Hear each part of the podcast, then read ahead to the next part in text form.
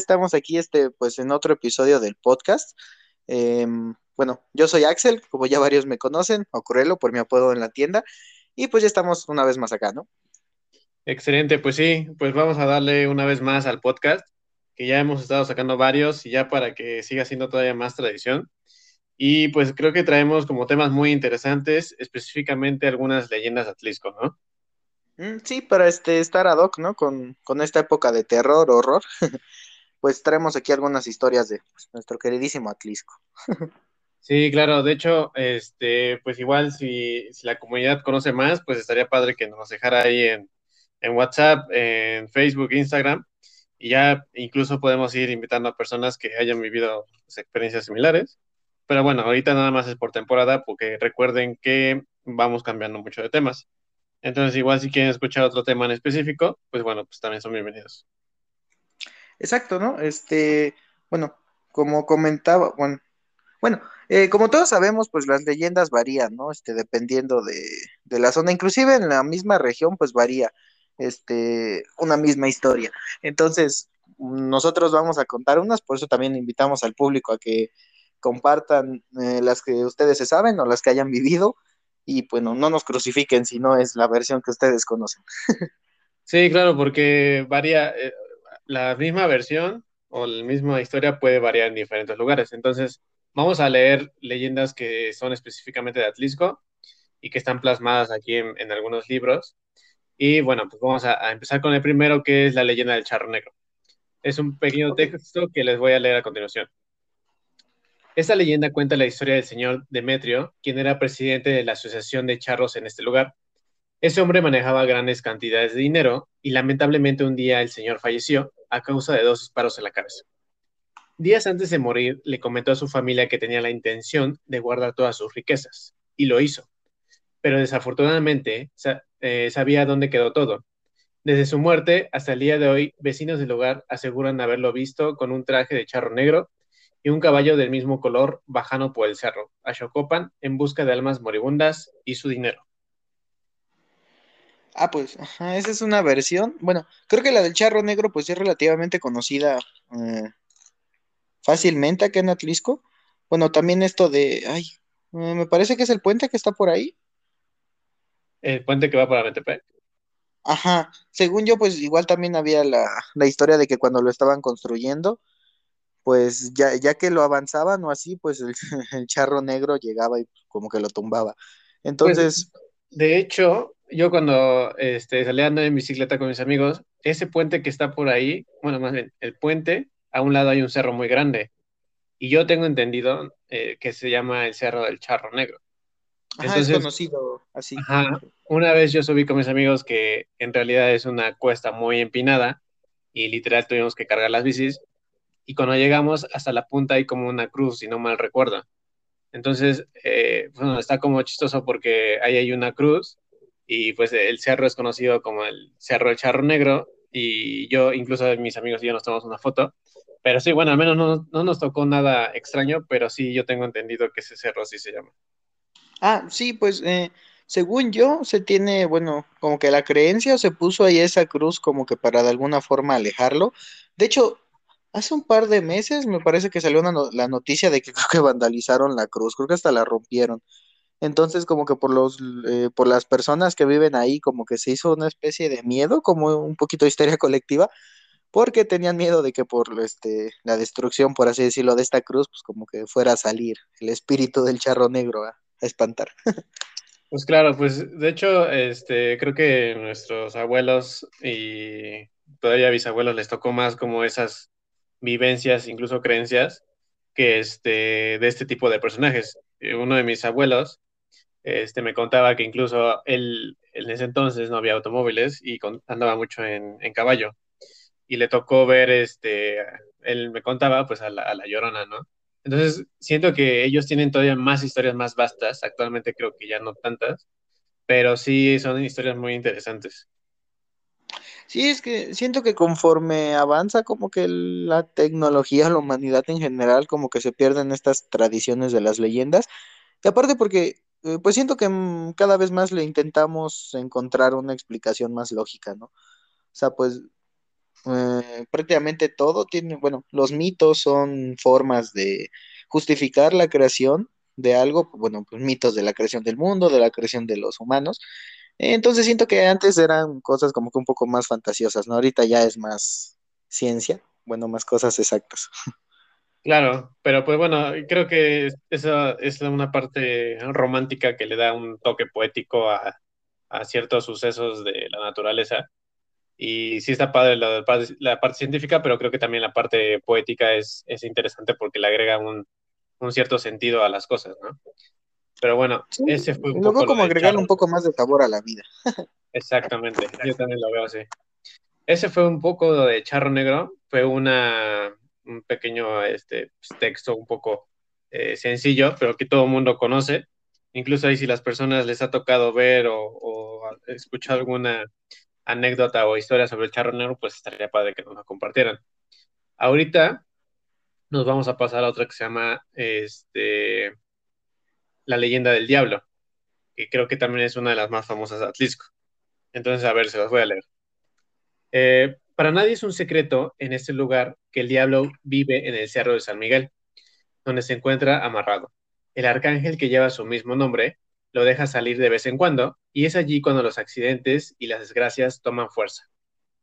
Todos los habitantes saben que en esta cueva ubicada y oculta en el monte vive Lucifer, y que además está atento a cada burla y rito que le hacen. Pues, ah, pues, ¿cómo ah, ves? Bueno, sí, se, se, tiene igual acá la creencia de que pues en el cerro de, de, San Miguel está como que aprisionado el diablo, precisamente por San Miguel, que pues ya pasó la fecha, pero eh, no, no, recuerdo bien qué día de septiembre, pues, creo que precisamente el día de San Miguel, es como que un día que se tiene, bueno, igual la creencia de que como que se deja salir al diablo, como que una vez al año, y se supone que ese día pasan como que más accidentes. De hecho, bueno, la creencia esta de, mm, bueno, más que creencia tradición, poner las cruces estas de palma en las puertas o en los coches, pues según yo se hace como que precisamente ese día para eso, ¿no? Como que para alejar al, mal. Ok. Sí, de hecho, yo cuando era niño, yo me acuerdo que subía al Cerro San Miguel y en la parte que está, eh, bueno, pues atrás de la iglesita, de la punta, había un como un tipo, este, pues como una casita, que creo yo es como un tipo, este, no sé, un contenedor, contenedor de agua. Obviamente en ese tiempo todos los niños decían que, que, era la cueva o la entrada a la casa o al hogar del diablo. Entonces era como terrorífico pasar por ahí porque pues ahí estaba el diablo. Pero bueno, ahora ya siendo más grande, este, entiendo que es como la entrada o más bien es como un tipo este, donde se encuentra la bomba del agua, algo así. Entonces, pero bueno, siendo niños estaba interesante este, andar corriendo por ahí y, tener miedo, ¿no? Sí, te digo, es, eh, como que es más divertido creer que ahí está el diablo que ahí nada más está, hay agua, ¿no? sí, claro. Y hablando, hablando del Cerro de San Miguel, este, a mí, así, a mí una vez me tocó, este, no exactamente del diablo, pero una vez eh, me tocó ver unas bolas de fuego, que dicen que son las famosas brujas. Este, yo, yo ya la había escuchado esa como pues, leyenda, sin embargo nunca había creído la verdad, pero una vez sí me tocó ver como una pequeña bola de fuego cómo se elevaba. Eso fue un poco extraño, la verdad nunca me lo esperé, pero solo lo vi una vez en mi vida y ya nunca más lo volví a ver. Pero yo tengo entendido que son las famosas brujas. Mm, sí, pues, este, de hecho, bueno, particularmente yo, pues no tengo muchas vivencias así paranormales. O sea, de hecho, me gustan bastante esos temas, pero pues a mí no me ha pasado casi nada. Pero varios amigos y conocidos sí me han contado que varias veces en la noche te asomas y sí se vean como que las bolas ahí de fuego. Eh, pues volando, ¿no? Porque realmente, como si un avistamiento de bruja, lo llamemos así, ves una bola de fuego no es como que veas la, la forma de la bruja tal cual en su escoba. Sí, exactamente. Sí, eso es raro, es como una bola de fuego, como si fuera un pequeño globo. Este, ¿cómo, cómo va subiendo? O sea, es como, obviamente no es un globo. Cantoya, ¿no? Ajá, pero, pero, ajá, exactamente. Incluso hasta la gente puede decir, ah, pues es un globo. No, no, o sea, sí se nota y sí se puede uno diferenciar entre un globo o un globo de Cantoya con una como bola de fuego, yo así lo describiría este, sí, sí se nota mucho la diferencia. Entonces, sí es algo extraño porque pues sale de la nada y va subiendo. Entonces, sí, está como extraño. Y este, esa es una que yo quería platicar. Y otra leyenda no tan, eh, pues vamos a llamarla terrorífica, pero pues dicen que también el cerro es, un, es una pirámide, ¿no? ¿Tú qué opinas de eso? Ah, sí, este, si no me equivoco, hasta se habían descubierto túneles, ¿no? Que conectaban a varios lados. Sí, bueno, había como pequeños túneles y yo recuerdo que en la parte de atrás del cerro hay unas canchas de fútbol y yo luego iba a jugar fútbol y por ahí, este, si uno andaba, pues de curioso, podía encontrar hasta piececitas como talladas, de que, bueno, se, nota que, que, sí hubo ahí algo como una cierta civilización, lo voy a llamar mm. así. Sí, pues eh, cuando pasa lo de la conquista, los españoles como a modo de, mm, como de oprimir las creencias locales, eh, pues varias de las iglesias, bueno, cerros con el paso del tiempo, eh, pues fueron construidas sobre pirámides, ¿no? En el caso del Templo Mayor en Ciudad de México. Entonces, no, no es muy difícil llegar a, o sea, pensar que hay una pirámide en el Cerro de San Miguel. Sí, incluso, pues ahí está el claro ejemplo, la pirámide de Cholula que, que arriba pues hay una iglesia. Entonces, yo creo que si un día de verdad se dedicaran a de verdad revelar qué hay debajo, yo creo que sí van a encontrar una pirámide, pero bueno, creo que eso nunca la vamos a ver. Eh, no, lo más seguro es que no. Se dedican más a poner tortugas y topes. sí, exactamente, como que eso les divierte más. Oye, pues aquí hay otra leyenda, que es la leyenda en Nahual. A ver si las voy a leer. Dice, eh, en algunas colonias cercanas al Cerro de San Miguel vive el Nahual. Este es un hombre con dos personalidades que la manera que tiene de avanzar es suspendido en el aire para así conducir al ganado y matarlo por las noches. La leyenda cuenta que estos son hombres procedentes de los cerros cercanos que mediante un pacto maligno logran transformarse y robar el ganado que para poder acabar con el hechizo es necesario colocar dos cuchillos en forma de cruz en dirección al Nahual, quien terminará revolcándose y soltando gritos horrendos. Eh, pues sí, esa es la historia del, o leyenda del Nahual. Pues igual lo que te comentaba que, bueno, las leyendas varían mucho. Yo de Nahual particularmente conozco varias versiones. Bueno, la más famosa es que te dicen que logran este poder como de transformarse con un pacto con el diablo. Pero yo me sé que también otra historia que mm, como que el proceso no es tan maligno, por así decirlo. Eh, son brujos, creo que mediante, pues, mm, como que un ritual se transforman y se supone que el nahual es como el espíritu animal que todos tenemos. Ok. O sea, eh, cada quien tiene como que un animal que lo representa, no sé, un lobo, un perro, tipo este, el patronus de Harry Potter. Ah, sí, claro. Entonces, pues ahí ya no es tan, tan malo como que el proceso de hacer un pacto con el diablo tal cual. Eh, también de alejarlo, eh, bueno, conozco una versión que bueno, cualquier cosa que le hagas como que al animal, pues luego cuando se transforme la persona va a tener esa herida. Me sé otra que se supone que al animal no le haces nada y una que para acabar con el nahual, está medio raro, era poner un sombrero en el piso y clavarle un machete.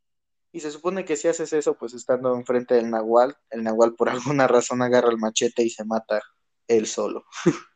Ok, eso, eso, sí no me la sabía, fíjate. Sí están como más extrañas.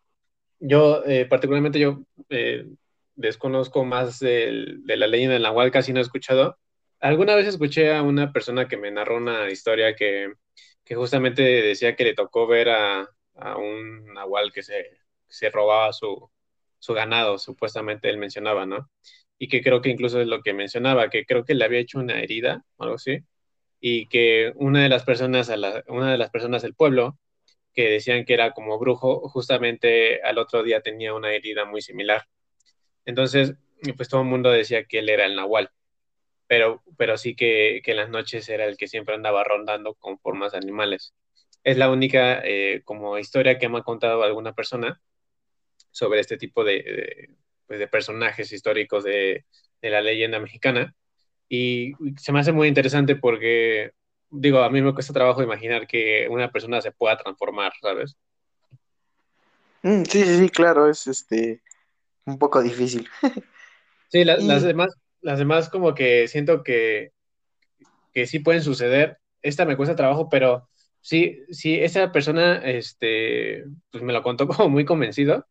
Y obviamente he escuchado más en, en radio, televisión, ¿no? Pero que me lo hayan contado así en vivo, él se escuchaba así como muy, este, pues, como muy convencido que realmente pasó. ah, es que eh, siento que el Nahual es como una de las historias más eh, conocidas en México, pero una de las menos usuales que alguien te diga que tuvo una experiencia, ¿no? O sea, por ejemplo, la Llorona es de las más conocidas, inclusive yo diría que a nivel mundial. Y sí es bastante común que alguien te diga, no, pues yo de noche escuché a La Llorona, mi abuelito la vio, inclusive no sé que alguien platicó con ella, Sí. pero no es tan común que alguien te diga, oye, yo vi un Nahual. O sea, es famosa, pero como que no suele ser tan visto, por así decirlo. Sí, es, es un poco más eh, difícil que te lleguen a narrar una historia sobre eso. Ahorita, hablando de eso, una noche este, yo estaba platicando con la familia de, de mi novia y, y, su mamá me mencionaba que ella cuando era niña, este, una vez fue a buscar, creo, a su papá, a su tío, en una noche. Y de hecho no era tan noche, o sea, ella mencionaba que era, era no sé, las nueve, diez. Y que, este, pues, o sea, ellos viven a un lado del bosque, allá por Teciutlán. Y, este, y ella mencionaba que, que vio como una mujer vestida de blanco que estaba flotando. Y ella y que su hermana lo vieron. Y también ese día su, pues viene siendo su tía. Eh, también las dos así como, como corroborando lo que la otra decía, que, que era, que es como diciendo, pues sí es real, ¿no? O sea, sí la vimos. Y dijeron que ese día pues se fueron corriendo a su casa porque pues sí vieron a esa señora vestida de blanco y flotando, o sea, que no tenían pies. Entonces sí se me hace como chistoso ahorita que tocaste el tema de la, de la llorona, porque creo que este, no importa el lugar en el que te encuentres en México, siempre vas a escuchar algo sobre la llorona. Sí, inclusive no necesariamente en México, si no me equivoco, también en Guatemala, bueno, está prácticamente pegado a México, eh, también está esta, pues, esta historia, ¿no? Y, ah, bueno, es que se me, se me hace muy curioso que en varias partes del mundo, o sea, inclusive en, en épocas antiguas, inclusive o sea, los aztecas tenían sus, sus historias de miedo, por así decirlo, sus seres fantásticos, eh, más allá de los dioses, ¿no?